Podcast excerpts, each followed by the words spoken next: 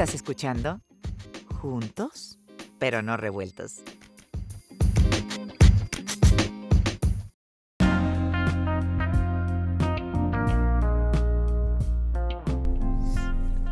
Hola, ¿qué tal? Esto es Juntos, pero no revueltos, donde hablamos con todos, de todos y para todos. Me da mucho gusto saludarlos, yo soy Juan Shein, gracias por acompañarnos. El día de hoy, nuestra invitada, que además es una gran actriz, eh, nos habló, nos habló al libro abierto en una entrevista que más que entrevista se convirtió tal vez en una plática y nos revela al libro abierto cosas que le han sucedido en su vida, anécdotas, grandes historias, posiblemente cosas que nunca ha revelado en otro medio. Eh, dentro de su carrera, de su extensa carrera, ella ha incursionado en cine, en teatro, en televisión, en cine al lado de grandes figuras como Cantinflas, Mauricio Garcés, La India María, en televisión con los mejores elencos, las mejores producciones dentro de la historia de la telenovela en México, y en teatro en obras y comedias musicales. Hija de una familia, obviamente, de abolengo dentro del mundo del espectáculo, donde pasa la tradición a los que hoy día son sus hijos, que también son muy talentosos y nos habla de ellos. Me refiero a la gran actriz mexicana Gloria Mayo, quien nos habla de la A a la Z, nos cuenta sus historias, nos cuenta anécdotas de lo que le ha sucedido, de su parte altruista, de cómo ella también ha ayudado a través de fundaciones que ella misma ha formado para ayudar desde migrantes hasta personas discapacitadas.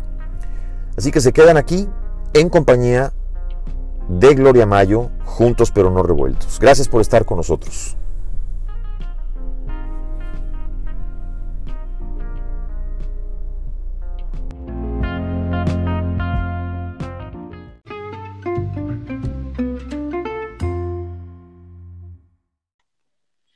Hola, ¿qué tal amigos? ¿Cómo están? Eh, bienvenidos a Juntos pero no revueltos. Estoy nada más y nada menos con la actriz y productora mexicana Gloria Mayo bienvenida con nosotros. ¿Cómo estás? Muy bien, Juan, muchísimas gracias por la invitación. Estoy feliz de poderme conectar contigo. Oye, y ya decir conectar es bastante, ¿no? gracias por estar aquí. Claro que sí, y más en estos momentos eh, tan importantes de la historia del mundo, podernos conectar y platicar de cosas de cosas, de la vida, de la carrera, de todo. Es una maravilla. Y hablando de la vida, Gloria, yo creo que hay un chorro de cosas que platicar de ti. Eh, tú, si me permites, pues vamos a entrarle al, de lleno al, punto.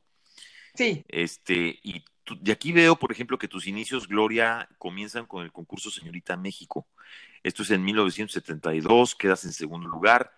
De ahí compites en Miss Mundo y haces historia, literalmente historia, por ser la primera mexicana semifinalista en Miss Mundo, ¿no? Así es, pero te cuento rápido la historia de cuando fue lo del señorita México, que esa es, una, esa es una anécdota increíble.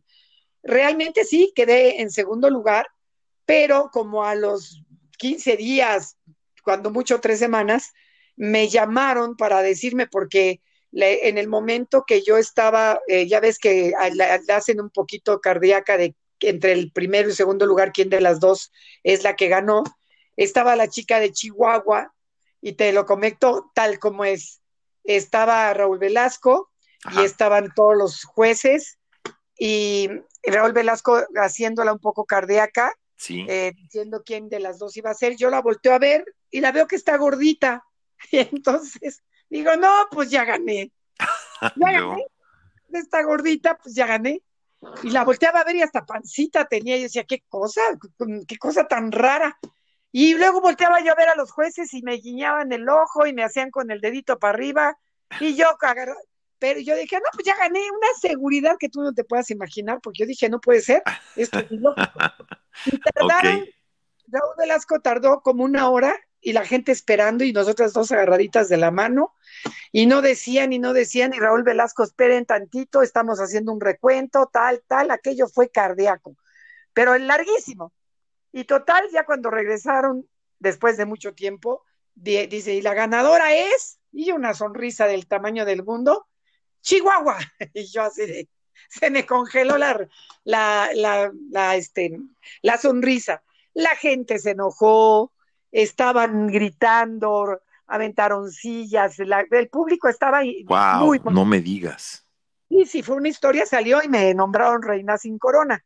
Era la reina sin corona, los periódicos dándome el gane a mí, a mí diciendo que había bebido trampa. Después ya me entero que, como, como en la política, había estado presente el gobernador de Chihuahua y entonces la tardanza en decir quién había ganado es porque estaba negociando Raúl Velasco con el gobernador de, de Chihuahua para decidir quién era la ganadora. Y entonces eh, el, gobernador hace y mueve todos los hilos para que dieran de gane, porque era promoción para Chihuahua. Y bueno, este, ya yo me fui, al final contenta porque todos los periódicos hablaban de que yo era la reina sin corona, y como a los 15 días, eh, un poquito más, me llaman por teléfono para decirme que la chica ya había tenido que renunciar. Después me entero que la habían sacado porque, este, bueno, antes era imposible de decirlo. Resulta que la chica era gay y entonces la habían visto salir de un antro en Chihuahua de gays y era imposible de, de, de entender. Ok. Y, y, la, y la descalificaron y me dan la corona a mí y entonces ya soy nombrada oficialmente la Miss México, pero después de que, de que no oficialmente no sucedió en el programa al aire, pero tampoco me dieron ni la casa ni los premios que ella se llevó y que ya no quiso regresar. Bueno, pero tal vez, tal vez, eh, de alguna manera, tal vez Gloria, la vida te premió de otra forma, ¿no? Pues sí, entonces, bueno, total, voy a dar al Miss Mundo. En el Miss Mundo, cuando yo llego, llego sin apoyo porque eh, resulta que me doy cuenta de que hay un problema social. Resulta que eh, yo representaba al Distrito Federal, pero en el Distrito Federal, tú sabes muy bien que venía muchísima gente de fuera y ya eran más gente que estaba poblando el Distrito Federal que venía de la provincia. Así es. Entonces los del DF no teníamos identidad, tenían a la de Durango, pues apodaban a la de Durango, a la de Guadalajara, los mismos del DF que eran originarios de su ciudad. Entonces, no había un arraigo y una, una, una, identidad tan fuerte como lo había la gente de Jalisco, la de Guadalajara, la de, la de Durango y, y la de Guerrero, y todo mundo entraba a dar gritos por Guerrero, pero del DF, pues valíamos un reverendo sorbete porque habían de todos lados en el Distrito Federal. Y el gente de las ciudades, entonces, pues no le importaba apoyar a, alguien que, había salido, como si le importaba a un eh, gobernador. Entonces, no me dieron apoyo y yo, por el, porque me hice amiga de la Miss de Estado de México, me presenta al gobernador que fue eh, Jan González y Jan González me da todo el apoyo para poder ir yo a Londres con los trajes típicos, con regalos, porque había que llevar regalos para la reina Isabel, para, para condesas que habían allá, y yo no tenía nada, ni patrocinio, ni nada. Tenía el viaje, pero no tenía nada, no tenía ropa, no tenía nada. ¿Y quién te patrocinó? Bueno, total, me patrocinó Jan González. Ok, y, y cuando fuiste ese viaje a Inglaterra y llevaste todas esas cosas, ¿te tocó conocer a la reina Isabel en aquel entonces? Me toca conseguir conocer a la reina Isabel, me toca conocer a, duquesas y, cenar con gente como muy importante que todos los, todas las representantes. Hace menos de tres semanas hay una persona que se dedica a investigar todos los concursos, es un fan de concursos de belleza. Y me, y me mandó toda la historia paso a paso desde el día que yo llegué a Londres, que yo ya ni me acordaba ni de la fecha, hasta cuando este, fui semifinalista, todo lo que sucedió me lo pasó paso a paso. Pero en esa anécdota que te quiero contar, precisamente cuando me tocaba conocer a la reina Isabel, que andábamos con los regalos, recién que llego me doy cuenta que la prensa estaba nada más interesada en fotografiar los asuntos políticos que en ese momento Israel, la India, Estados Unidos, Inglaterra, eh, tenían problemas de, que los, judíos estaban muy atacados Y entonces, por ejemplo, tomaban una fotografía de la de Israel con la de Estados Unidos, que era Linda Carter, que por cierto fue mi compañera de habitación. Wow, o sea, la, mujer maravilla, nada más y nada La mujer maravilla. Y entonces eh, le tomaba fotos a Linda Carter con la de Israel o a la de Israel con la de Inglaterra, con la de la India, y eran eh, lo que estaba sucediendo políticamente que decían, mientras están peleando Israel con no sé quién, con Estados Unidos, vean cómo las mises son amigas y las tomaban y en primera plana. Y cuando llegaban a todo lo que era Latinoamérica y Centroamérica, nos ignoraban. Era una, cosa impresionante. Era muy, muy, muy, muy notorio como eh, decían, ¿tú de dónde eres? De Guatemala y ya pagaban la cámara, enfrente de quien sea. Y entonces México era conocido porque habían pasado las Olimpiadas del 68. Entonces México era un poquito, por ahí le daban un poquito de bola. Y entonces cuando yo me daba cuenta que las chicas empezaban a llorar y empezaban a sentirse muy mal de cómo las trataban la prensa, entonces a mí me empezó a dar mucho coraje. Yo tengo de nacimiento, soy líder, he sido líder siempre. Y entonces eso no me gustó, no me gustó nada. Y entonces un día que estábamos esperando en una conferencia de prensa, empiezan a pasar un montonal de, de, periodistas y camarógrafos y tomaban las fotos a los, a los países del primer mundo que tenían noticias importantes políticamente hablando y empezaban a, El Salvador, a Guatemala, a Honduras, y a todos los países de, Latinoamérica. Y este, yo dije, no, esto está feo. Y yo veía, empecé a ver llorar a mis compañeros. Y cuando llegaron conmigo y me dice, ¿y tú de dónde eres? Uno de los, uno de los camarógrafos y me dice, le digo yo de México y apaga la cámara. Yo llevaba un plato que me había dado de, artesanía, uno de los regalos que me había dado Juan González. Y ese plato se lo dejé ir encima de la cámara al, al camarógrafo. Y luego. Salí en primera plana. No me digas, caray. Qué barbaridad. bueno, pues organicé a todo Latinoamérica. Este, firmamos una carta en donde le renunciábamos a Miss Morley, que es la presidenta, junto con su marido. Desde entonces todavía están vivos hasta ahora este, y le mandé una carta firmada por todos, menos por Venezuela. Venezuela fue la única que se negó a salirse del concurso porque ellas normalmente siempre ganaban. Y entonces este, se le entregué y le dije que, que nos íbamos, que no íbamos a estar más en el concurso. ¿Cómo fue la reacción de la prensa en México cuando se enteró la gente de esto en México? ¿Cómo fue la reacción? Nadie se enteró porque Miss Morley se encargó de que nadie se enterara cuando yo le entregué la carta.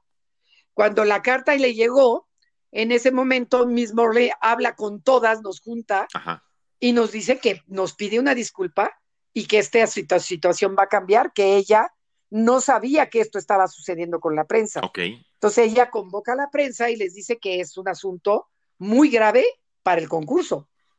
Y entonces habla con la prensa la prensa les, este, le toma la, acción de decir que a partir de ese momento se comprometen de que todas tenemos la misma importancia.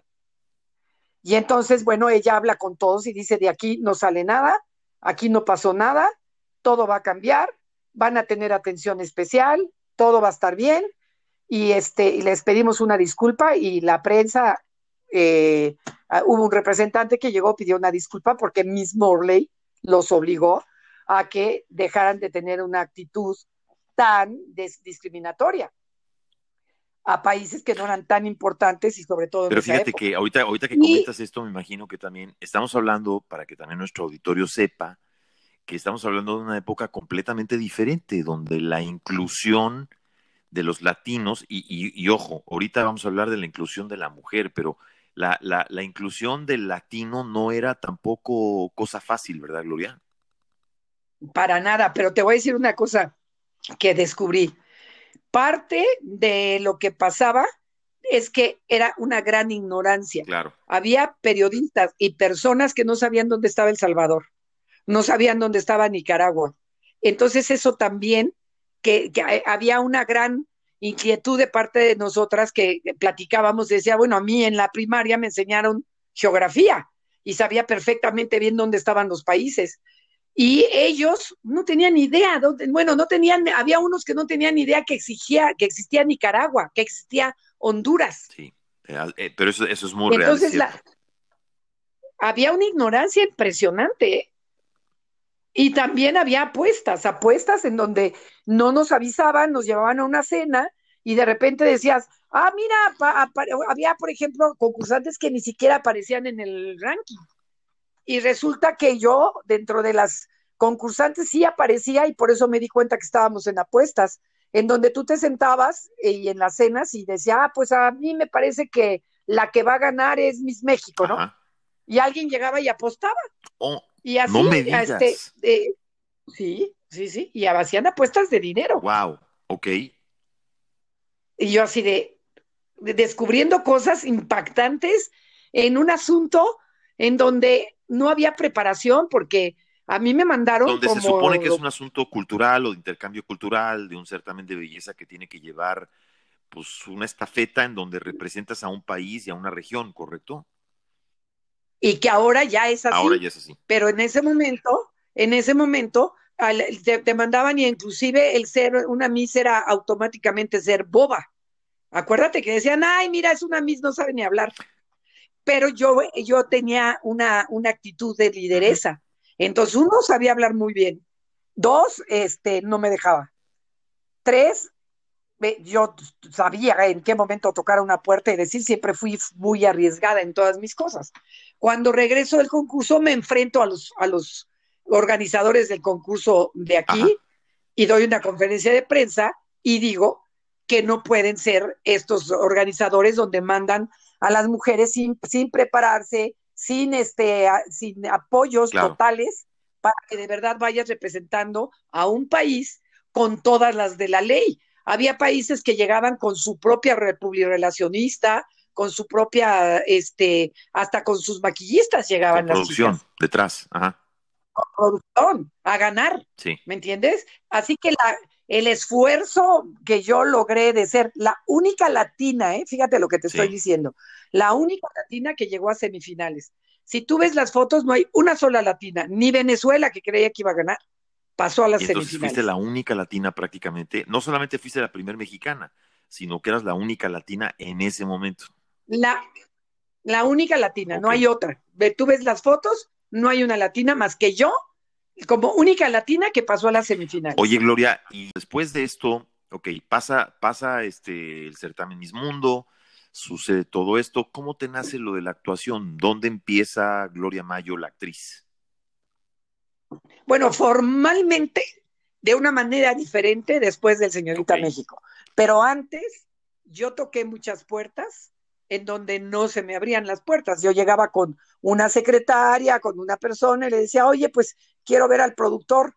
Y pues, ¿y tú quién eres? Pues les, daban mi nombre y me decían, no, me ven dentro de cuatro meses. Y esa misma secretaria a la que fui a ver con cuatro meses o con un año de diferencia, después me ponían alfombra roja porque cuando yo llegaba decía soy la señorita México, entonces ni, ni siquiera tenía que hacer cita era la misma persona que había llegado a tocar la misma puerta con la misma secretaria y me dejaba pasar sin cita. ¿Cómo, ¿Cómo sientes tú la diferencia entre en aquel entonces, por ejemplo, el ser actor o el aspirar a ser actor y tener un papel en una producción en una telenovela? La diferencia entre en aquel entonces y el día de hoy, ¿cómo, cómo percibes tú que se hacía televisión y cine en ese momento y el día de hoy? es una diferencia del cielo a la tierra, en, el sentido de que hoy en día las redes sociales son las que te hacen famoso. Las redes sociales son las que te ponen en, el candelero. Una sola vía, que era el, la vía que era en ese momento por, posiblemente Televisa, porque era la vía más fuerte y porque controlaba tal vez medios, prensa, radio, televisión, etcétera, ¿no? Todo, era la única, no había otra, era la única. Solamente existía Televisa y luego tenías la oportunidad de hacer cine y teatro. Y entonces en el cine había el zar del cine, que era Gregorio Wallerstein, y él era la persona que tenía eh, y que decidía quiénes iban a ser las, las estrellas o las películas más importantes de ese momento. También había este, la, la, la Gregorio, Gregorio los Rosas Priego, los Gascón, eh, los, este, había un grupo, pues, los Calderón, y eran un grupo que se manejaban casi como familia para, que, para poder este, hacer sus películas, se asociaban entre ellos. Y en la televisión, pues era Televisa. Y entonces Televisa, pues te jugabas, te la jugabas mucho en, en, tocar la puerta y a mí lo que me hace que se me facilite que me entrar es a partir de que soy señorita México. Porque antes hacía cositas y eso, bueno, te abre puertas. Inclusive a mí Mario Morena Cantinflas, gracias a que fui señorita México, me invita hacer conciertos sí, eso, eso, eso, eso, te iba a, preguntar, porque aquí veo que incursionaste en cine y aquí en cine incursionas con la India María, con Cantinflas. ¿Cómo, cómo fue para ti, Gloria, la experiencia de hacer cine con Cantinflas? Pues Cantinflas me tocó, hago un paréntesis, yo trabajé con las figuras más importantes taquilleras, ¿eh? fíjate lo que te estoy diciendo, figuras más importantes taquilleras del cine nacional. Te estoy hablando de Cantinflas, de la India María, del Santo, de Mauricio Garcés, este, de, de Suárez, Héctor Suárez. Suárez sí. Este, Héctor Suárez, pero ya todos en, el, en el ocaso de su vida, porque yo era muy chavilla y ellos estaban ya siendo maduros, ya me tocó, este, también me contó, me tocó Mauricio Garcés, ya siendo un hombre maduro. era un tipazo, un tipazo, este, con él hice una película que se llamó El Sátiro, y este, y era muy fue una de sus últimas películas, ¿no? Eh, y te digo que me tocó con todos ellos prácticamente ya en la salida. Lo mismo con Cantinflas, Cantinflas que yo le tenía pues una admiración enorme, era un hombre muy serio, muy serio, poco comunicativo, este, ya no, ni, o sea, ya no, ya no tenía pues la juventud que debe, que debe haber tenido cuando empezó, este, su cara, ¿te acuerdas que se operó? Ya no tenía ya no era el mismo Cantinflas desde mi punto de vista, ¿no? Ya no era el mismo Cantinflas, sin embargo, la, gente lo amaba, lo quería, lo respetaba y seguía teniendo un éxito enorme porque se volvió, se volvió un icono, era icónico Cantinflas, entonces era como que yo recuerdo en aquella época que mis papás me llevaban al cine a ver la película nueva de Cantinflas, entonces, y, y era ir al cine, era todo un evento, ¿no? Ir al cine a ver la nueva película de Cantinflas. Claro, todo el mundo estaba esperando dos cosas. ¿Cuál era la nueva película y cuál era la nueva actriz que lanzaba este, Cantinflas en la película, correcto. En la película, ¿cuál era, la, cuál era su compañera o, su, o sus estrellas que la iban a acompañar, ¿no? Entonces, cuando me llaman, bueno, yo no daba crédito que me estaban llamando para que yo hiciera un papel en, el, en la película de Cantinflas. Y pues me, encontré un Cantinflas cansado, serio, este, eh, no, no era ese cantinflas tan contento, que lo mismo me pasó con don Francisco, que es otro estrellototota del mundo hispano de la televisión. Eh, don Francisco era una persona que si tú la, decían cámara acción, o 5, 4, 3, 2, y era otra persona, era el más simpático, pero el más simpático, el cuentachistes más agradable que hayas visto en tu vida. Cortaban y se transformaba, no hablaba con nadie. Era un hombre muy, eh, bueno, es un hombre muy reservado, este, o cómo era contigo. Tremendamente reservado, tímido. Y también así me parece que era Cantinflas, un hombre muy reservado. Yo no sé si en su vida, en, la parte joven de su vida, este, fue tímido, reservado, pero era un hombre muy reservado. Y me llamó mucho la atención don Francisco porque este, era un cambio radical. Bueno, tanto que yo me volví eh, una, una, este, una corresponsal de una revista hermosísima de, de, Cancún, que se llamaba Cancún, se llama todavía Cancunísimo, una calidad espectacular. Entonces, el dueño me contactó y como yo estaba en, en, el programa y estaba ya, yo hacía entrevistas a figuras muy importantes en Miami y había una sección que se llamaba Miamísimo. Y un día lo entrevisté a don Francisco y de plano le dije, a ver, don Francisco, que por cierto me dieron la portada de Cancunísimo. Don Francisco, yo quiero preguntarle algo. Cuando estamos grabando el programa, usted es el hombre más simpático que existe en esta tierra. Pero cuando... Se. Usted es el hombre más simpático. no habla con nadie. Y le digo, es Estuve a punto de decirle, o es por mamón. pero, pero se la soltaste como va. ¿Y, qué te respondió? Timidez. Que era un hombre exageradamente tímido. Qué increíble, ¿no? Digo, qué, qué, qué, qué, increíble y qué este contraste, ¿no? O sea, un tipo que es tan suelto para hablar en la cámara sea tan tímido en la vida, en la vida real. Impresionante. Y Mauricio Garcés era muy dicharachero, simpático, agradable. Mauricio Garcés era como lo vemos en las películas, Gloria. Sí, sin ser el galán que, de, estarse eh, ligando a todas, las, a todas las mujeres. También trabajé con Marco Antonio Muñiz en una película que se llamó Tiempo y Destiempo. Y él era galanzón. Yo estaba mucha y él era así, galanzón, bastante galanzón, bastante de echarte los perros. Y yo era, imagínate, era, pero 30 años mayor que yo, eh, o 25, no sé cuánto, pero era mucho mayor que yo.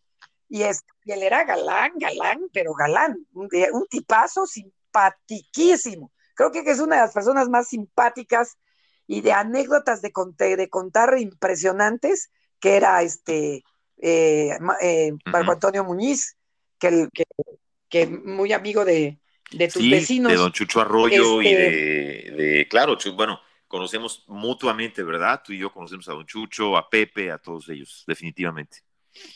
Claro que sí. Sí, sí, sí. Entonces las anécdotas de, de, Marco Antonio maravillosas.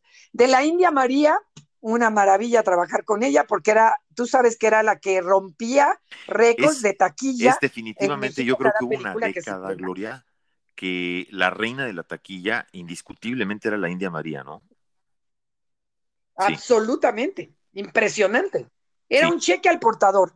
Entonces, trabajar con ella, imagínate lo, lo importante que era a nivel popular trabajar con la India Amarilla, la María María, no, amarilla, no, la India María. Y entonces, eso a mí me trae, digo, ¿cómo pude tener la suerte de trabajar con todos estos que van a ser recordados de por vida? Eh, también trabajaste con el maestro Héctor Suárez.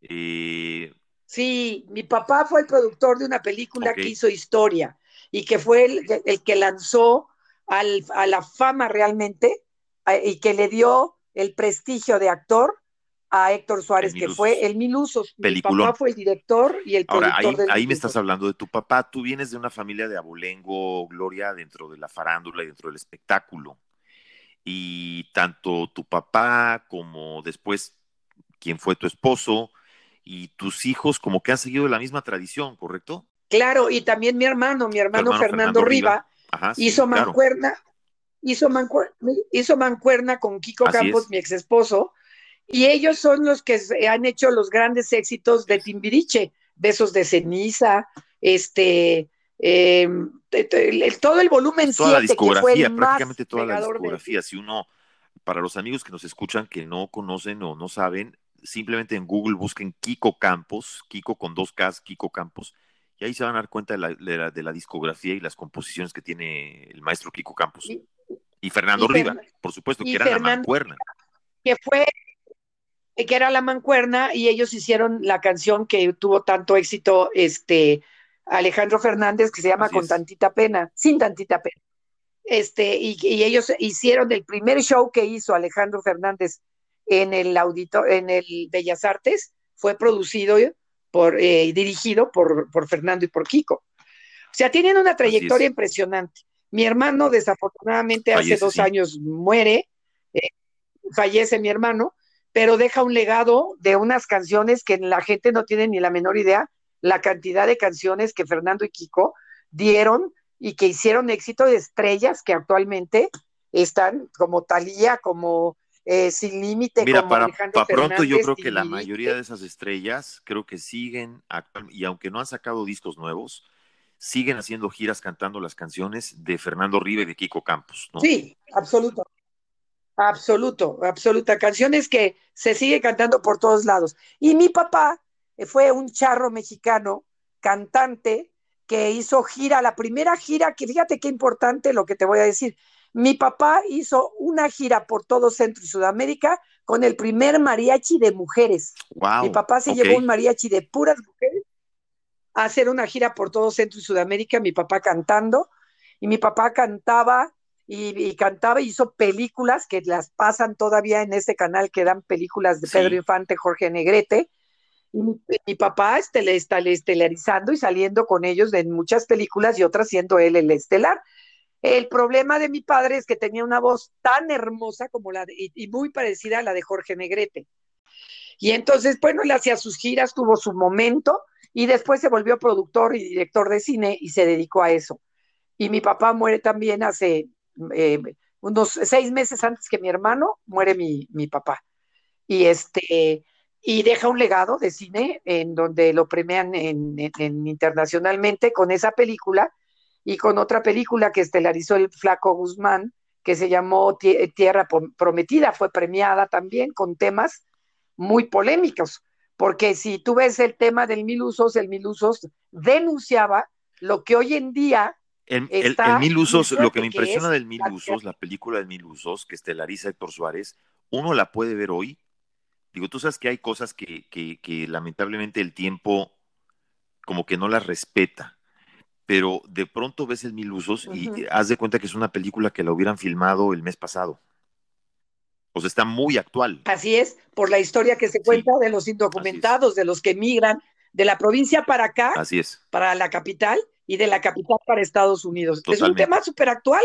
Y a mi papá se lo censuraron no se la, se la cortaron para pasar en televisión, mi papá puso una demanda, porque tú sabes que las películas nadie las puede eh, editar ni puede hacer ninguna modificación sin la autorización del director. Y a mi papá le, le recortaron la película porque la película estaba censurada por el gobierno.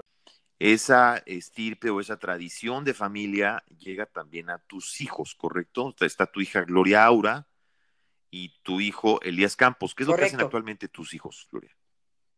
Bueno, Gloria Aura ha sido, eh, bueno, se fueron conmigo a vivir a Miami, estuvimos, Elías y yo sí duramos 15 años viviendo en Miami, pero Gloria estuvo como seis años y a los seis años la invitó Fela Fábregas. Bueno, el motivo por el cual nos vamos a Miami es porque Emilio Estefan firma un contrato conmigo, porque Gloria era menor de edad, este, con el papá, este, para llevarla a grabar a Estados Unidos una, un disco para manejar la carrera de Gloria porque él la, la, admira por el talento que tiene.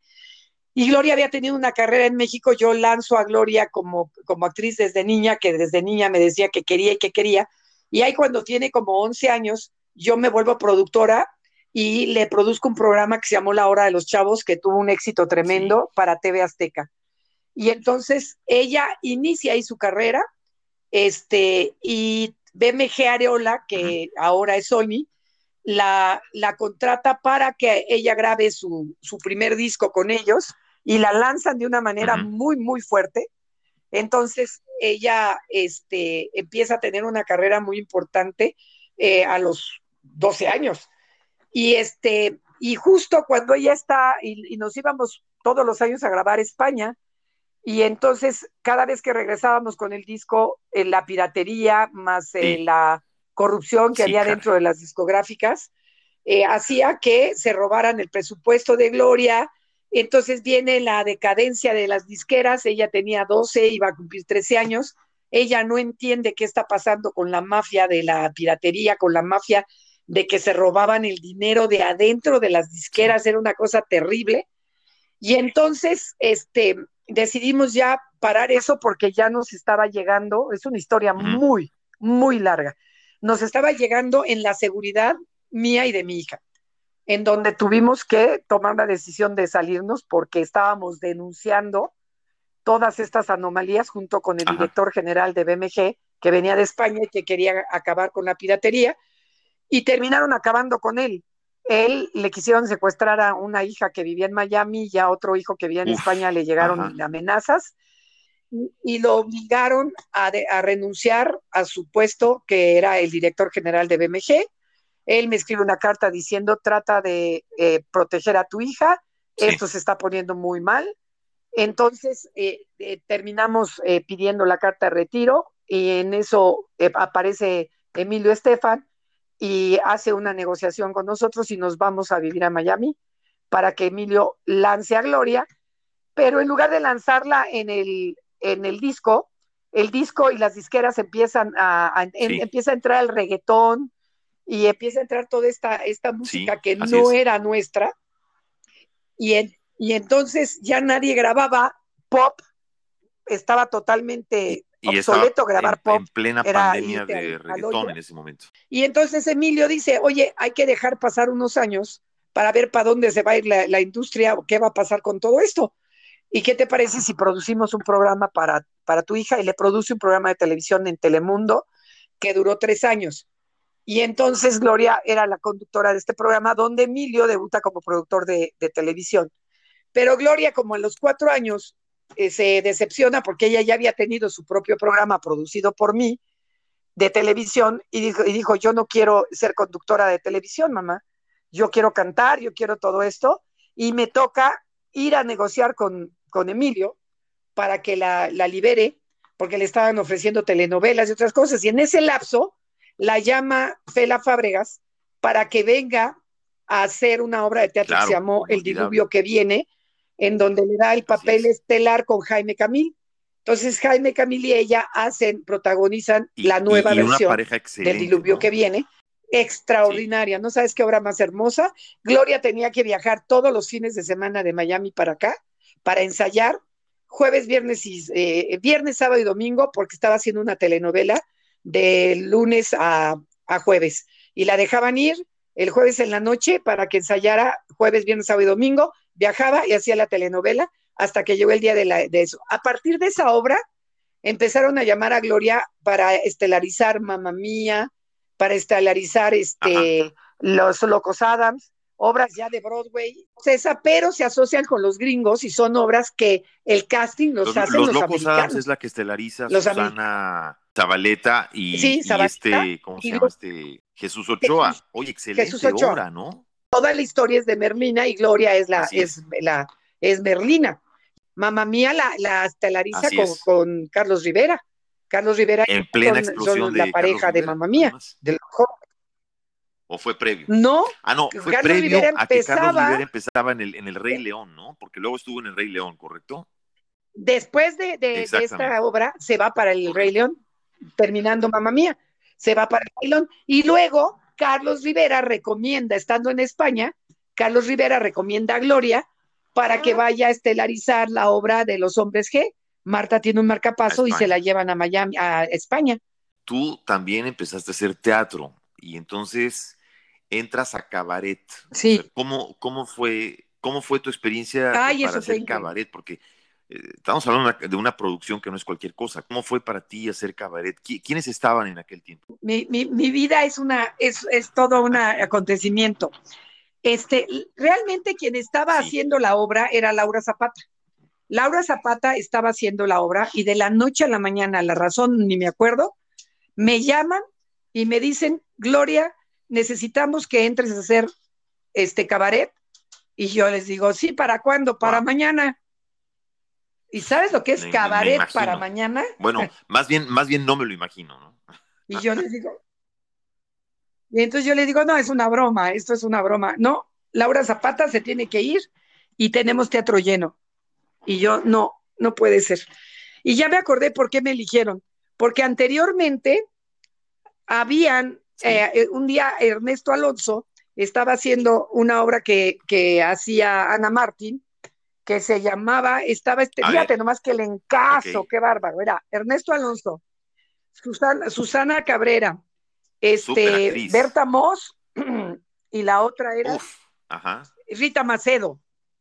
Y, en, y, Ana Martín, que estaba en su apogeo, eran así las mega estrellas del momento yo estaba bien chavilla. Y entonces, este, Ana Martín le da gastritis y empieza a vomitar sangre y de repente recibo una llamada y me dice, le llama Ernesto Alonso.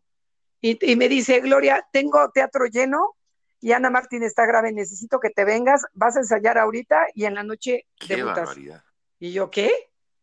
Gloria, por favor, te voy a poner apuntador. Bueno, me pusieron apuntador, me dijeron caminas a la derecha, a la izquierda, para adelante, para atrás.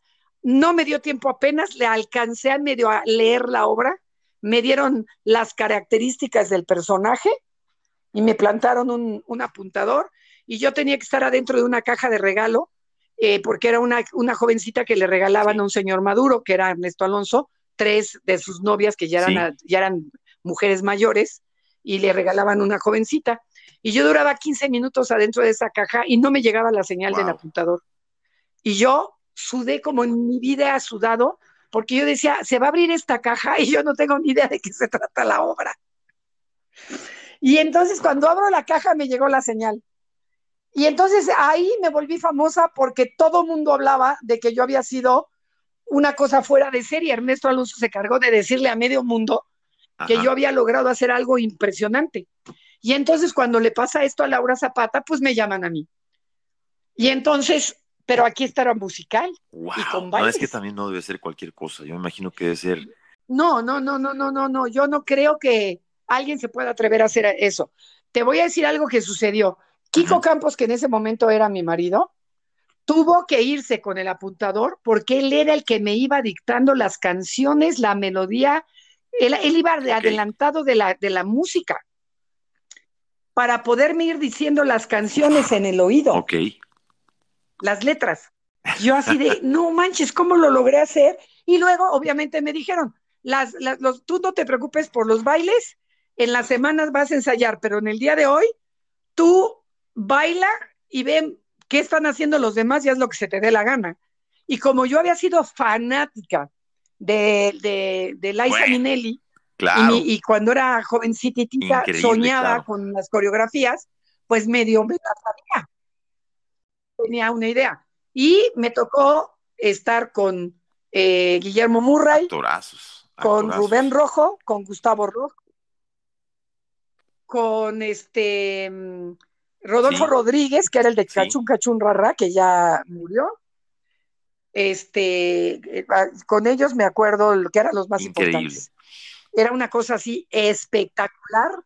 Y después ya me dio tiempo de ensayar y ya me movía como pez en el Debe haber sido una experiencia increíble. Pero fue una experiencia. Ahora, dentro, ahorita que comentas, Gloria, también, eh, bueno, hablando de Ernesto Alonso, tu paso por la televisión, porque tú incursionas en muchas telenovelas y entre ellas, una de mis telenovelas, yo no soy mucho de telenovelas, pero sí hubo telenovelas que yo vi, que asumo y reconozco que en, mi época de escuela, yo creo que todo el mundo veía. Una de esas telenovelas es El Maleficio, este, de la cual creo que ahora ya se está haciendo una película, pero tú, tú participas en la original, en, El Maleficio, con Ernesto Alonso, ¿no? Así es, yo hago una brasileña que, que, que hacía brujería. Era una brasileña que Ernesto tenía mucha interacción con Ernesto porque era una brasileña que se dedicaba a hacer brujería. Y ahí este, hago una participación muy divertida porque todo era, imagínate, los recursos que habían para hacer las cosas de brujería y para los efectos especiales, claro. pues ni remotamente como hoy, ¿no? Ahora lo veo y digo, no manches, ¿cómo hacíamos esas cosas? Pero era muy chistoso, ¿no? Este, para nosotros era así como lo, lo máximo.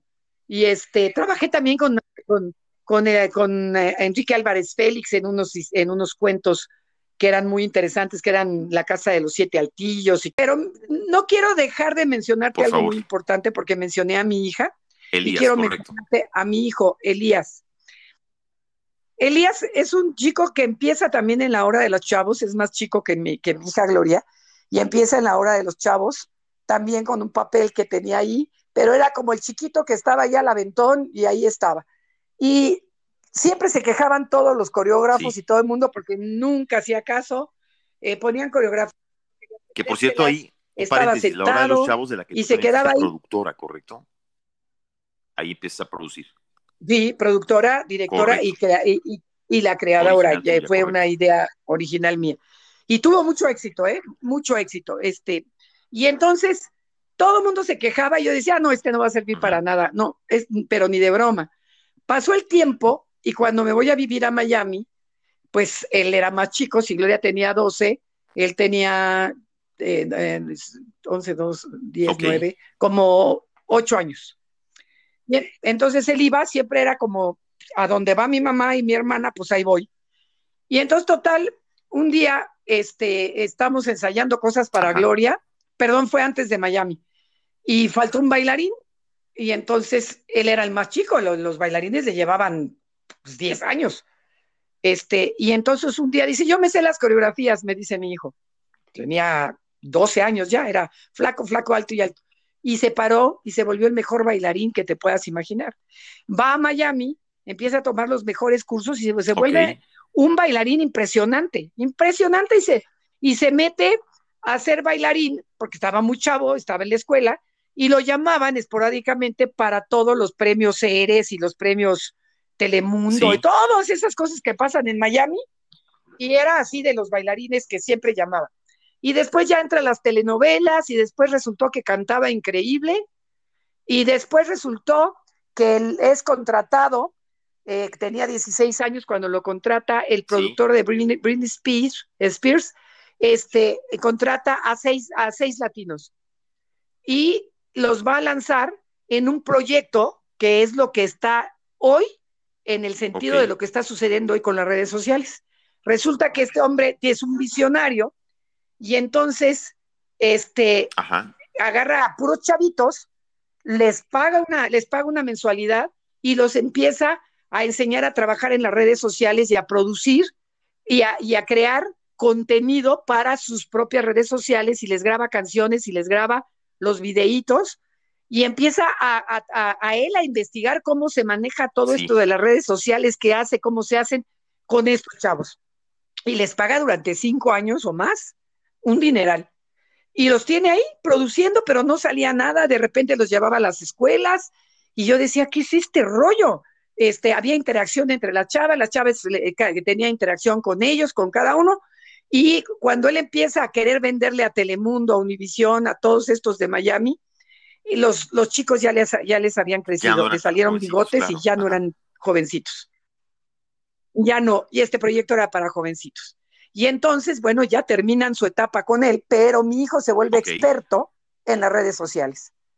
Y ahora tiene una empresa donde lleva las redes sociales de muchos artistas en contenido. Ahorita está llevando las redes sociales de Natalia Lafourcade.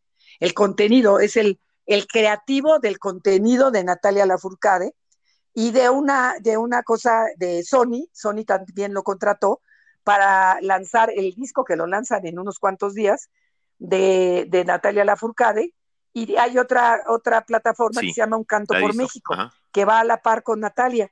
Y estas dos plataformas las maneja el contenido, el director de contenido es mi hijo Elías, y así también para una empresa que está en Miami que se llama JN, que lanzó a un, a un este, artista que se llama Fontana. Este, Fontana, creo que se llama así. Y también todo su lanzamiento, lo, todo lo que el contenido lo maneja mi hijo. Y entonces él tiene una empresa en donde puso un warehouse donde todos los youtubers o los, los este, influencers pueden ir a hacer su contenido adentro porque ah, hay, es como foritos donde tienes una cantidad enorme de cosas. Si tú quieres ir a hacer tu programa este, pero lo quieres hacer en vivo en un forito, tú puedes ir ahí y ahí ah, haces todo. Es como muchos foritos y muchas, y puedes cambiar de escenografía y de todo. Es una locura, es un warehouse inmenso. Y este, y entonces está metido en ese rollo y yo voy a empezar a producir con él algunas cosas para este, esta plataforma que se la conoce muy bien él, en una innovación que están haciendo muy padre. Y que, por cierto, mi hija es, tiene ahorita una innovación, que eso va a ser muy interesante para tu público, que, que está haciendo mini programas, producciones, mini producciones para Instagram TV. Las, este, cuando puedas, métete a, Instagram TV y se llama Dulce Match. Dulce Match, y tienen dos semanas que salieron el, el, del jueves tuvieron 86 mil visitas que vieron el programa, que son, dura dos minutos o tres minutos, pero es una historia completa. Así como tú conoces teatro en corto o, microteatro, ¿no? De Miami. Eh, eh, ahora tú eres tu propio, tú, eres tu propio patrón, no necesitas, o sea, qué bueno que te contraten y las grandes producciones, pero hoy en día cualquiera que quiere ser artista, si tienes talento y creatividad, tú puedes tener tus propios programas. Aquí estás tú en este momento teniendo tu propio podcast. Tú no necesitas de ninguna radiodifusora que te contrate para poder tener acceso a lo que tú quieres ser como tú lo quieres hacer. Y esta es la gran oportunidad que hay hoy en día. Y hoy en día grabas un disco en, un mini estudio en tu casa y mañana lo subes a YouTube y tienes eh, dos millones de vistas, o sea, eh, al que lo siguen, lo siguen de una o de otra manera, ¿no? No, ahora, ahora vas a tener que estar muy activo en las redes sociales, donde Erika Buenfil estaba totalmente en la decadencia de, estrella. Bueno, pues la, la, revivieron y te aseguro que por la cantidad de seguidores. Pero perfil, o la había escuchado hablar, y de pronto una generación entera nueva sabe quién es Erika Buenfil. Qué impresionante, ¿no? Y gracias a las redes sociales. Entonces, las, las, las redes sociales Ahora te hacen cualquier influencer, gana más dinero que cualquier actor. Tú me estabas platicando hace un ratito que te vienes a Miami, incursionas en Sábado Gigante, eh, después entras en una, en una etapa en la que empiezas con lo de Mex I Can. Ahorita vamos a pasar a tu etapa de filantropía y todo lo que hiciste, pero yo te quiero hacer una pregunta a ti, Gloria, como actriz. Eh, para un actor, sobre todo un actor mexicano, una actriz mexicana, el, venir a Hollywood es como un referente. ¿Tú sientes que los actores que hacen el crossover de repente a Hollywood como que los encasillan en ciertos papeles?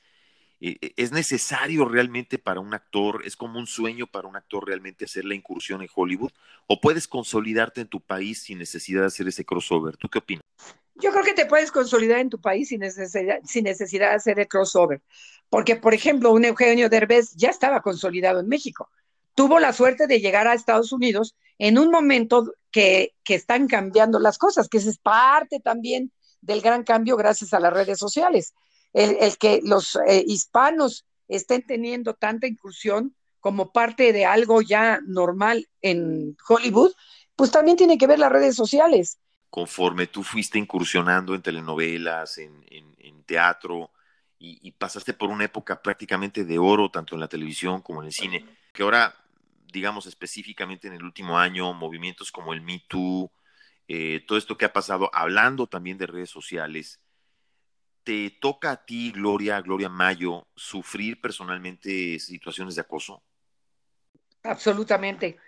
Una, una de los acosos más desagradables que, que viví este, o, momentos más que acosos desagradables, quiero decir, uno de los momentos más desagradables que viví fue precisamente en la última telenovela que hice para Televisa, en donde, en donde uno de, bueno, el director me se dedicó a acosarme de una manera muy desagradable y en el momento que yo le dije que no, eh, pues en lugar de decir, bueno, no quiere, no le gusté, se convirtió en mi peor enemigo.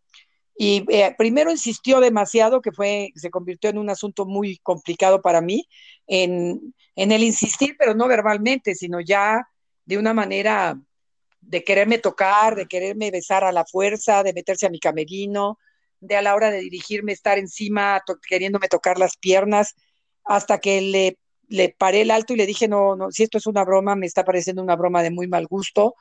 Le pedí de todas las maneras en plan de no llegar a, extremos, en plan de querer controlar yo de una manera amigable, que para mí no era amigable, para mí era para darle una bofetada, pero no lo logré, entonces hablé de frente con él, le dije que no, que no me interesaba, que yo eh, me estaba sintiendo muy mal y se convirtió en mi peor enemigo. No, no, no te quiero repetir las palabras que me dijo pues, porque eran muy, prosaica, prosaicas, eh, me dio una, me dijo una palabra que nunca se me va a olvidar, muy prosaica, y esa palabra hizo que yo fuera a denunciarlo, porque mucha gente dice que cómo es posible que hace dos años que empezó lo de Me Too, eh, me empezaron a hablar para preguntarme y yo di entrevistas y entonces mucha gente empezó a decir que por qué hasta ahorita. Lo que no entiende la gente que dicen por qué hasta ahorita que incluso ahora está saliendo hasta gente conocidísima como Plácido Domingo y muchos famosos están saliendo con ese numerito, era una época en que no había manera de denunciar porque no te pasaba nada, no existía una ley y entonces no te creían, tú eres la culpable, ¿para qué provocas? Y entonces, este, la, el asunto de decirlo ahora es para darle fuerza a estas nuevas generaciones a que no se queden calladas, a que denuncien porque ya existe la ley, porque sí ya existe una ley en donde en el momento que suceda, en ese momento hay que buscar pruebas, hay que buscar todo para denunciar y no permitir que existan estos acosos. Y terminé siendo sacada del proyecto y no nomás del proyecto, me vetaron por muchos años. Y por eso también me fui a vivir fuera, me fui a trabajar a TV Azteca, este, porque ya no me daban trabajo, me, me cerró las puertas durante 28 años. Y eso hizo que mi carrera ya no, ya no destacara como tenía que haber destacado.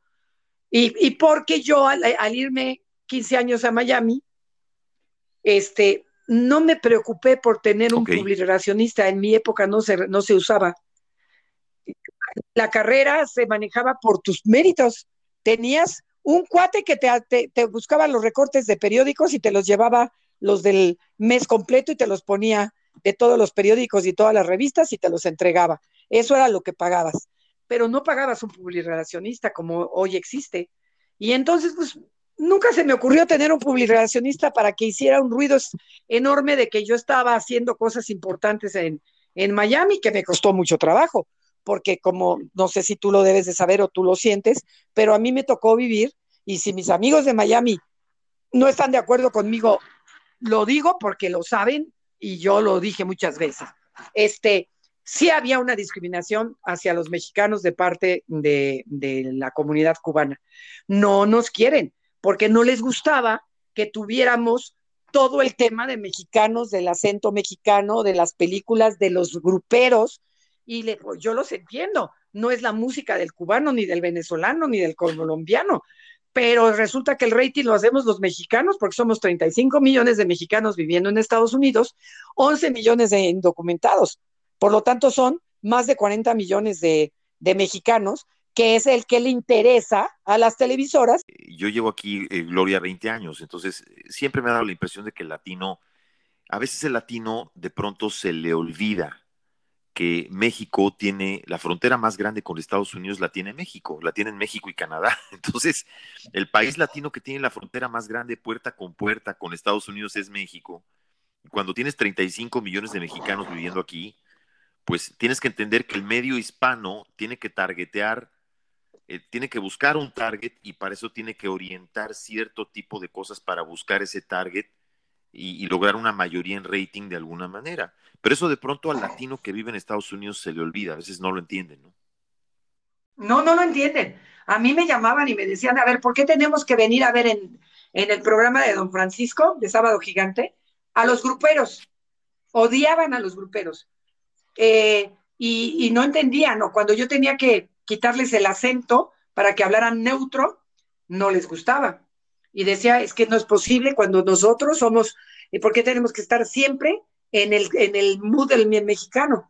Porque no entendían y tampoco en, en la televisora, pues predominaban eh, muy pocos mexicanos. Ahora después llegó, eh, cuando ya Televisa entró muy fuerte a, a Univisión, entonces llegaron los mexicanos.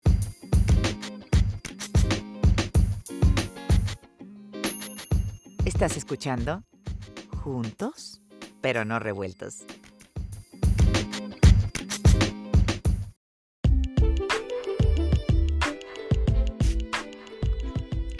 Ok, Gloria, en toda esta etapa, cuando vienes entonces a Miami, empieza una etapa nueva para ti, que aquí organizas seminarios eh, y organizas una entrega de reconocimientos que se llama Mex I Can que, sí. eh, que tú eh, de repente se convierten en unos premios muy prestigiados, que llegas a darles, por ejemplo, reconocimientos, por ejemplo, a, a gente como, por ejemplo, la directora de la Cámara de Comercio México-Miami. ¿Cómo, ¿Cómo te dio por hacer todo eso? Esta es otra historia muy interesante. Me, cuando, ah, bueno, a ti te tocó, yo, yo llegaste un poquito antes que yo a Miami. Cuando vinieron unos por ahí del 2004, 2005, ¿te acuerdas que llegaron dos o tres huracanes Sí. ¿Seguiditos? Sí, claro. Entonces me tocó eso y de repente empecé a darme cuenta y me di cuenta que los mexicanos no nos habíamos percatado de todas estas historias de los indocumentados, porque las veíamos como muy lejanas. Las historias de los indocumentados eran lejanas a mí.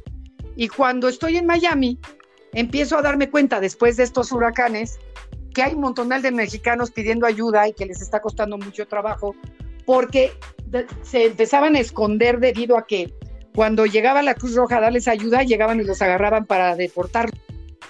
Este, entonces no pedían ayuda, se escondían y, ya, habían perdido pues todos sus, sus trailercitos estos donde vivían, los contenedores donde, donde viven muchas familias. Entonces, este, me fui a hablar con el cónsul de ese momento, que no me acuerdo ahorita de su apellido, pero estaba por salir, ya estaba entregando ese cónsul. Esta era el cónsul que se estaba despidiendo por ahí desde el 2004 2005. Sí. Y entonces este, fui a verlo y no me peló. Dijo que él ya estaba de salida, que él ya no le correspondía, que él no podía hacer nada. Y yo estaba muy preocupada porque era mucha gente que ya no estaban yendo a pedir, a, pedir ayuda de, la, de la Cruz Roja. Y, me quedé muy impactada de ver eso.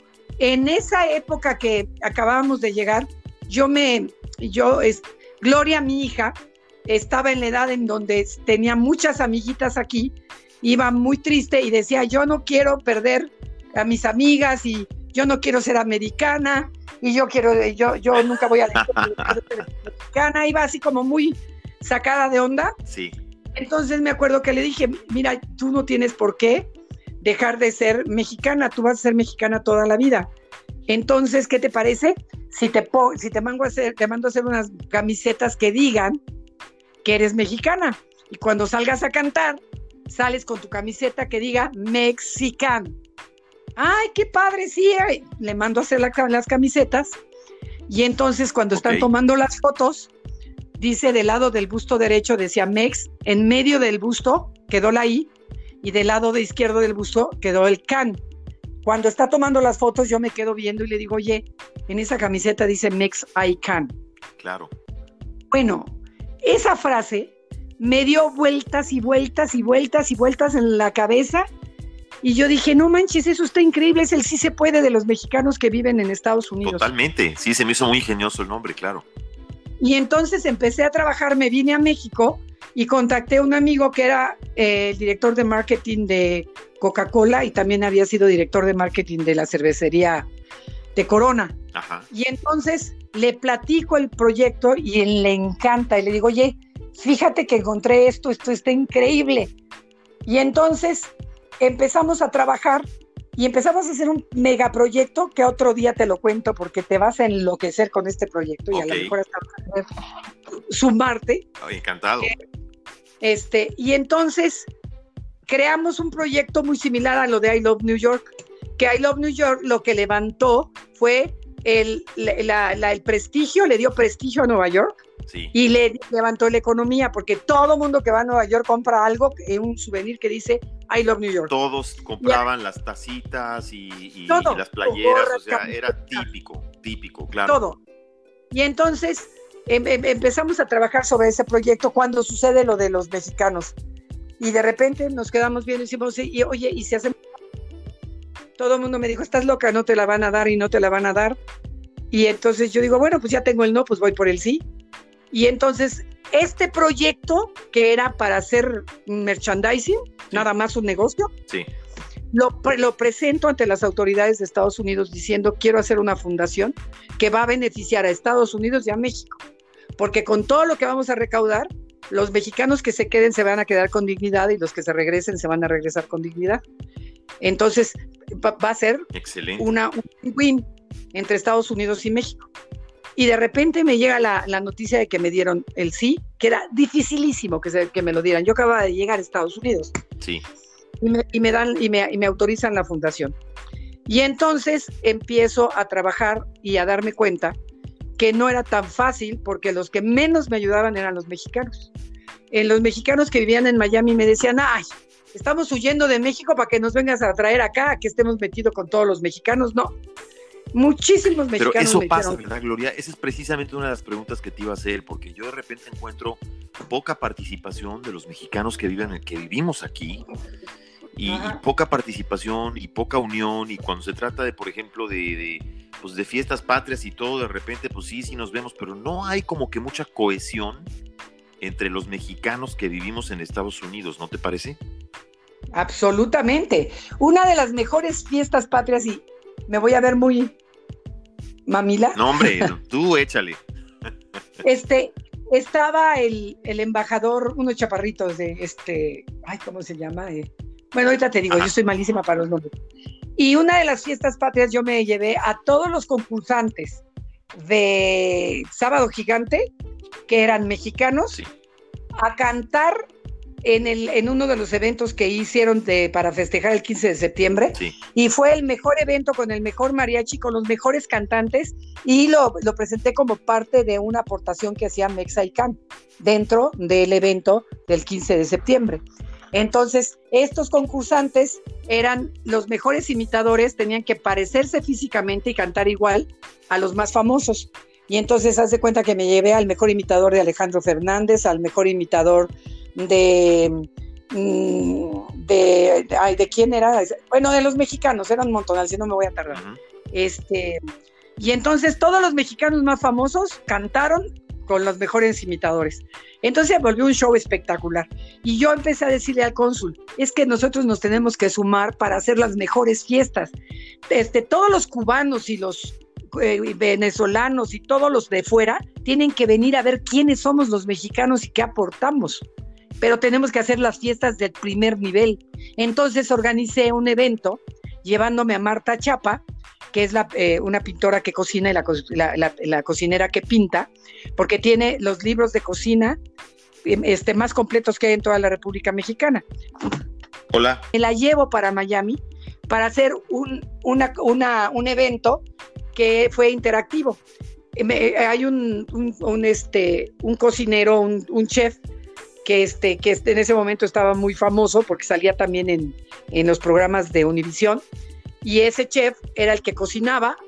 Marta Chapa platicaba la historia de México y de los platillos que estábamos cocinando y era interactiva. La, todo el mundo cocinaba al mismo tiempo que en un escenario estaba cocinando el, el chef y los anfitriones en cada mesa era un actor o un periodista famoso. Ok.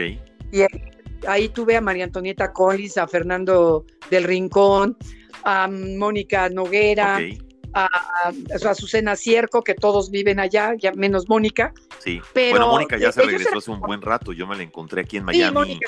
bueno, todavía estaba casada con Fer de Maná, cuando me la encontré acá. Sí, sí, sí, sí, ya está acá en México. Pero ella en ese momento vivía allá y muchos artistas como Toño Mauri, un montón de artistas. Y ahí me los llevé a todos y eran los anfitriones de uno, cada uno en una mesa. Y toda la gente cocinaba y veía cómo se hacían los platillos gourmets. Y fue una, una cena interactiva que tuvo un exitazo enorme y estuvo presente el cónsul y se dio un mensaje que ahorita en este momento sería histórico. Lo tengo ahí guardado, lo tengo grabado. Sabes que ahorita que me platicas eso, yo creo que mucha gente aquí, eh, Gloria, no le cae el 20 de que lo, lo, que han crecido los medios hispanos, tú fuiste obviamente parte de esa historia, pero eh, cómo han crecido los medios hispanos, a la par de que ha crecido obviamente la población hispana en Estados Unidos, la importancia que ha llegado a tener, ya no hablo de los mexicanos, sino de los hispanos en general, o sea, porque somos la minoría más grande y más influyente quizás ahorita aquí en los Estados Unidos. Yo diría que los hispanos, pues ya llegamos al grado de que somos capaces tal vez hasta de definir una elección presidencial, ¿correcto? Totalmente de acuerdo, pero jamás van a llegarle al número de mexicanos, ¿eh? Con todo, te voy a dar una, cifra, porque entre las cosas que te, quiero comentar es, yo fui consejera consultiva del Instituto de los Mexicanos en el Exterior. el, este, eh, estos son representantes de cada estado sí. y, está patrocinado por el Instituto de los Mexicanos del Exterior. En, en Miami normalmente hay un representante, sí. pero el, en el momento que me tocó a mí, hubo dos representantes. Uno por elección, que lo hacía el cónsul, lo cual no estaba correcto. Era totalmente, no debía haber sido elegido por, por el cónsul. Okay. tiene que ser elegido por la comunidad mexicana que vive en la Florida y ellos son los que tienen que votar quién quieren que sea su representante. Y yo fui elegida por méritos y trayectoria. Hay una, hay una elección que se hace y quienes la eligen por méritos y trayectoria son los consejeros consultivos de todos los estados, se juntan, ven el currículum, ven todo lo que eh, yo podría aportar y ellos definen quién es el representante por méritos y trayectoria. Normalmente en la Florida es uno que es elegido en ese momento por el cónsul, que no debió haber sido, pero al ver mi, mi, trayectoria y a ver el proyecto de Mexicán, salgo elegida por méritos y trayectoria y entonces me reúno con los líderes más importantes de todo Estados Unidos que representan a los mexicanos que viven en Estados Unidos. Y estás hablando de que son 45, son 11 millones de indocumentados, 35, de indocumentados, 35 millones de los que viven allá eh, legalmente y 10 millones de latinos de toda Latinoamérica. O sea, no puede haber una, un parámetro de que se acerque a, la, cantidad, de mexicanos, que, hay, que, es lo que hablábamos hace ratito, es decir, por lógica, pues México es el país frontera con Estados Unidos y por lo tanto, lo que pasa es que en México tienen llegando migrantes a Estados Unidos desde los años 50 y, la gente que viene de Colombia, de Venezuela, pues bueno, ya se incrementó la migración de esos países pues más desde los 70, ¿no, Gloria? Así es, pero si en ese momento 10 millones de toda Latinoamérica suman 10 millones y de mexicanos 35 millones de documentados más los indocumentados. Entonces, no puedes comparar la, la fuerza que pueden tener los mexicanos que no han querido ejercerla. Eh, Porque ahí, acabas de, decir una palabra clave, una frase clave. No han querido ejercerla. La pregunta es, ¿por qué, Gloria? Porque están sometidos. El mexicano, no sé qué sucede, está sometido. Mira, el mexicano es la segunda fuerza más grande de la parte económica que, que, entra el, ¿cómo se llama? Que entra el dinero al, las país. Divisas, ajá. las divisas. Ellos son la fuerza, es, una de las entradas más importantes a México. Y no han logrado, nosotros, yo, yo llegué a hacer comerciales patrocinados por mí, hechos por los este, consejeros consultivos de distintos estados de Estados Unidos, para que la gente votara para que la gente en Estados Unidos votara para elegir el presidente de México. Llegaban, no, sé si te, tú, tú te, llegaste a inscribir para que te llegara el voto. Sí, me, me, inscribí también. Bueno, de todos los que llegaban, regresábamos los papeles que costaban un dineral lo que nos habían mandado, regresaba el 5% y no votaban. Fíjate, es que también con todo lo que estás diciendo, Gloria, y yo también participé en reuniones ahí en la, en la eh, ¿cómo se llama?, en la dirección de la Secretaría de los Mexicanos en el Exterior. Eh, si los mexicanos ejerciéramos o tuviéramos la misma coerción o la, misma organización o la unión que tienen, por ejemplo, hoy voy a hablar de otra minoría que a lo mejor no tiene mucho que ver, pero eso es minoría. Vamos a hablar del ejemplo de los judíos. Si los mexicanos tuvieran la coerción y la organización y supieran ejercer su fuerza como lo hacen los judíos, otro gallo nos cantaría. ¿Estás de acuerdo? Absolutamente. Por supuesto. ¿Qué pasa que no podemos que no podemos ponernos de acuerdo más de tres mexicanos? ¿Por qué somos tan desorganizados? ¿Por qué no nos ponemos de acuerdo? Y, eso se refleja también en nuestra vida política, en nuestra vida social. Eh, pareciera, Gloria, que es como parte de nuestro ADN, ¿no? Absolutamente.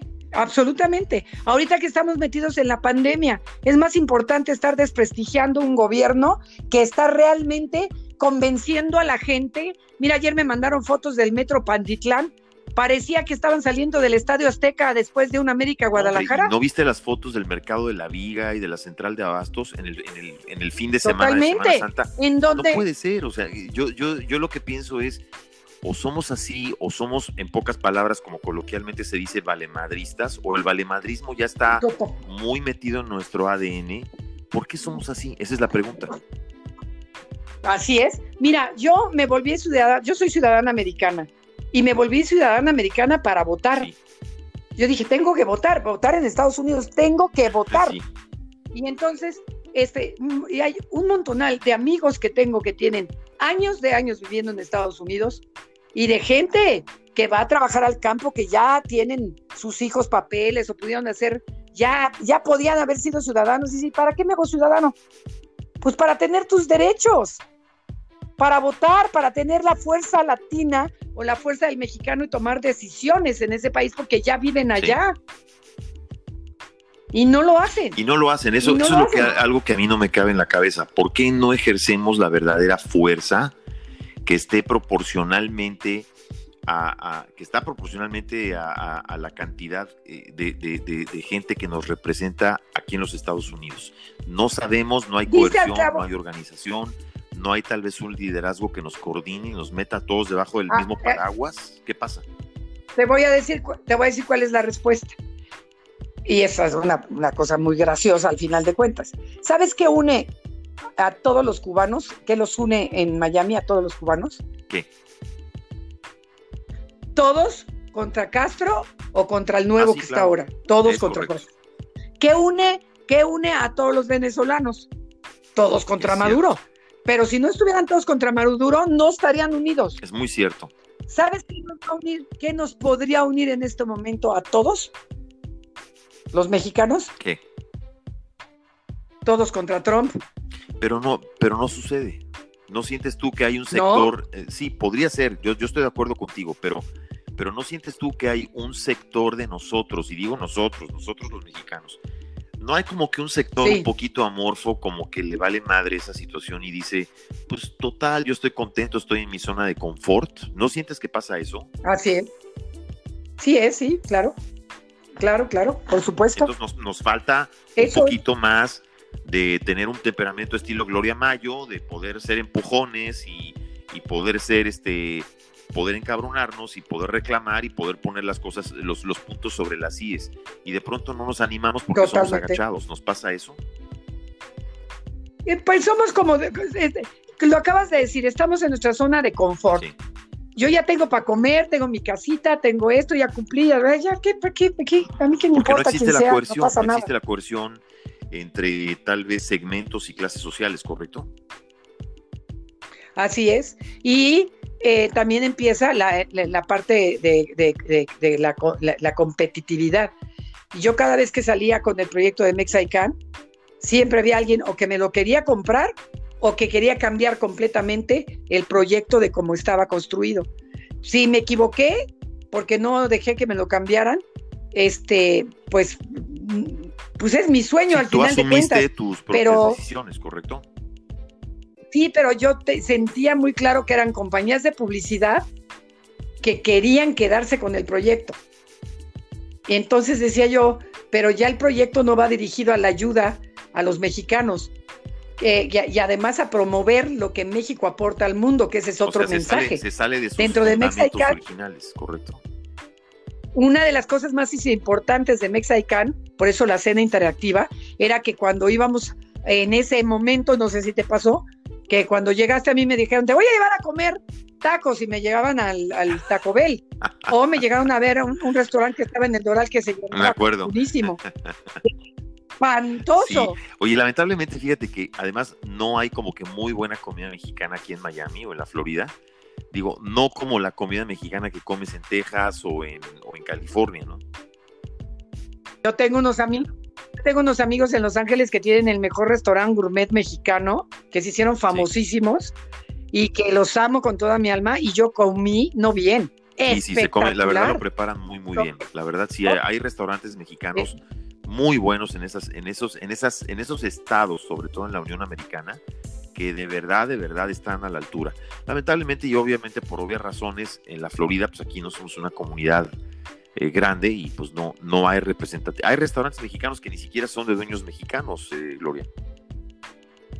Sí, claro. Y que, y que y yo llegaba a decir, oye, pero ¿cómo puedes decir que esto es mexicano? Me acuerdo que un día fui a la calle 8 y el dueño era un gringo. Sí.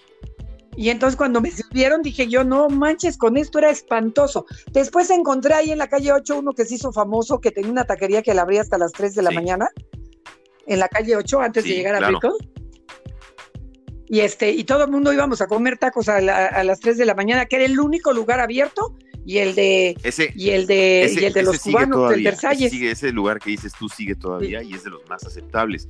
Después de, de, toda esta etapa de tu vida, de lo que te pasa y de tantas experiencias, te regresas a México y sigues en tu etapa de filantropía y, y, una de las razones que a mí me empujó mucho a llamarte fue porque te vi en un programa de televisión, estabas haciendo algo con los perritos que me conmovió mucho. ¿Nos quieres platicar un poquito de eso?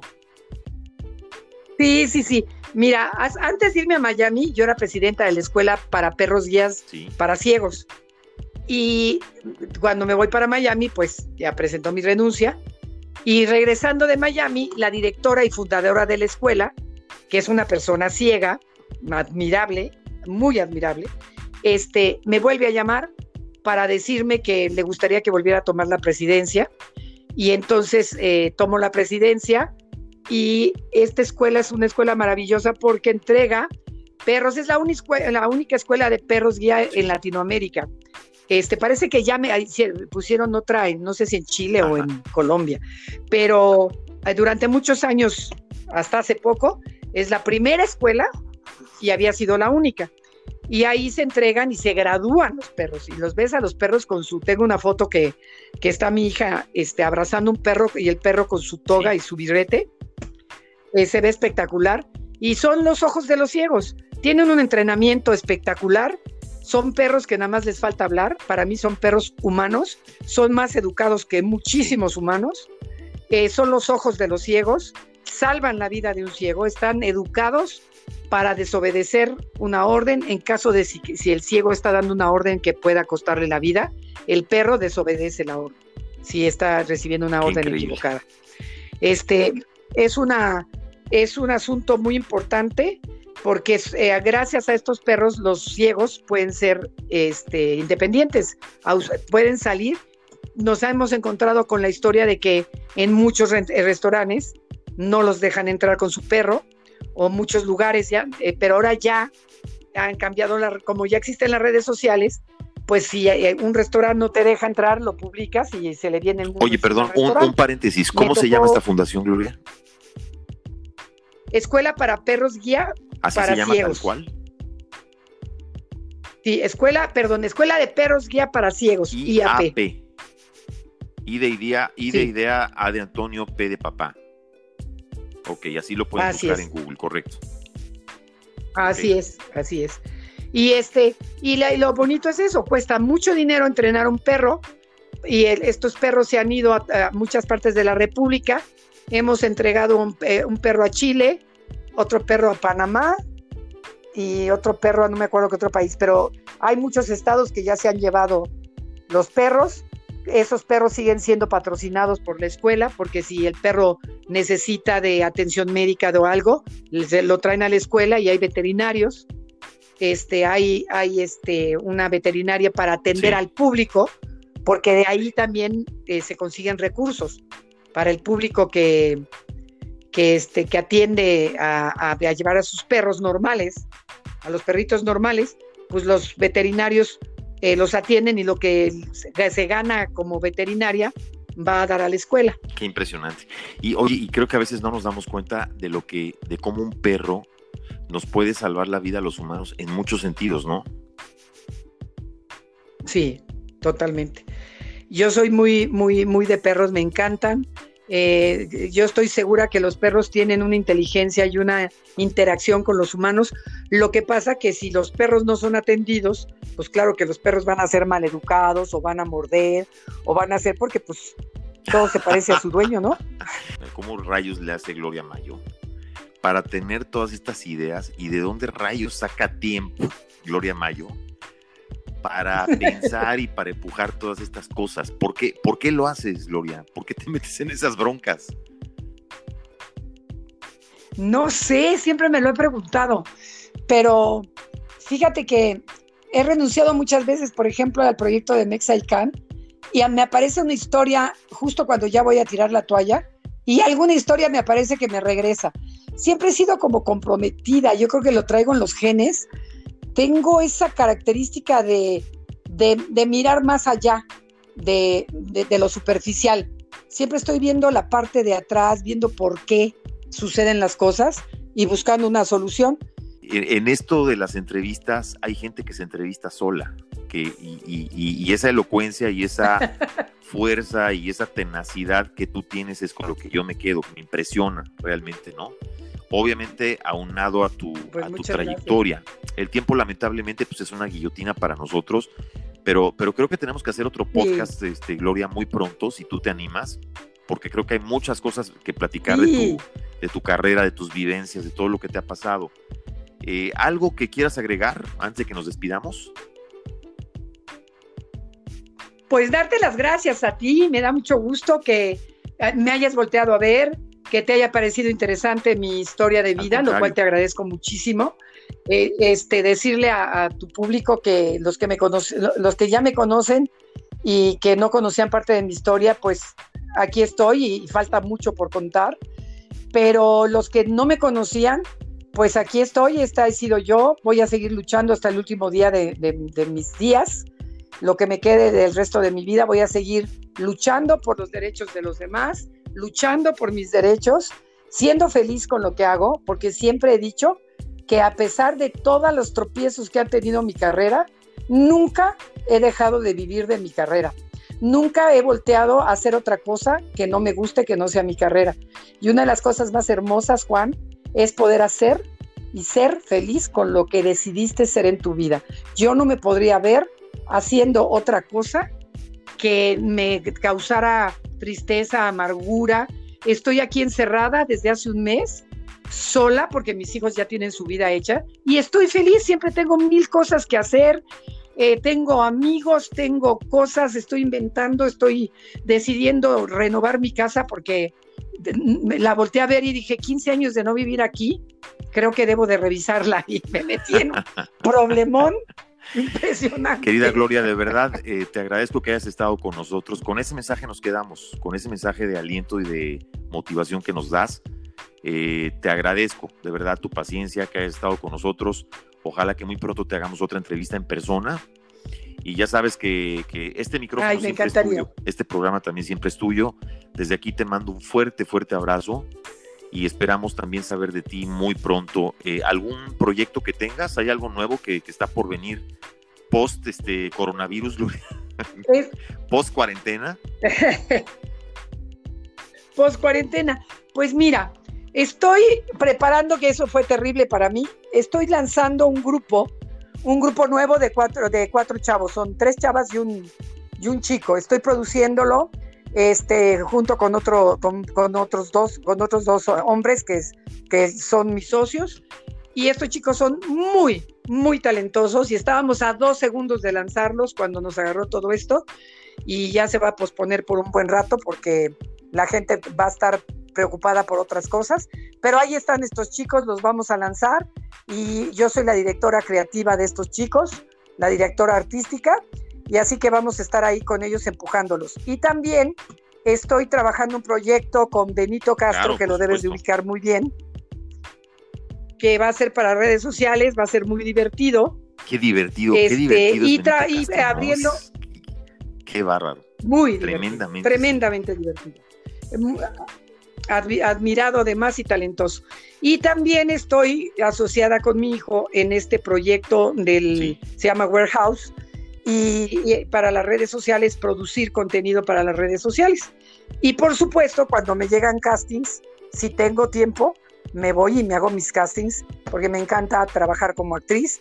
Y también doy cursos eh, de, Em, expresión Excelente. para ¿Y tus redes sociales, Gloria, si alguien te quiere seguir? Claro que sí, me encantaría. Arroba Gloria Mayo en, todas, mis redes. En Instagram, en Facebook, en, Arroba Gloria Mayo. Twitter. Sí, y nada más en Facebook tengo dos, porque cuando empezó lo de Facebook, hice una que se me olvidó se me olvidó el password. Entonces estoy con camiseta, estoy con una playera roja. Ese no. Donde estoy con cantinflas, ese es el bueno. Venga, a ver, a ver, la repites, bueno, entonces, Los demás sí, normal. Arroba Gloria Mayo, casi todas. Sí, en casi todas. Y en Facebook, donde estoy con Cantinflas, es la buena. Pues Gloria, gracias, de verdad te mando un abrazo. Amigos, ya la escucharon de viva voz, la gran, la gran Gloria Mayo. Estuvo aquí con nosotros en Juntos pero no revueltos. Gracias, querida Gloria, un fuerte abrazo. Estuvo bueno lo de Juntos pero no revueltos, porque ahorita nadie puede hacer revolverse. es correcto. Así estamos, pero no revueltos. Un abrazo, Juan, felicidades por esta por esta iniciativa tuya. Me encantó tu, tu, tu Gracias, entrevista. Gloria, tú también. Te, te vemos muy pronto y te estaremos escuchando muy pronto también. Te mando un fuerte abrazo.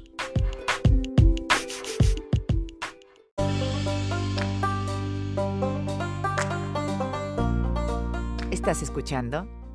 Juntos, pero no revueltos.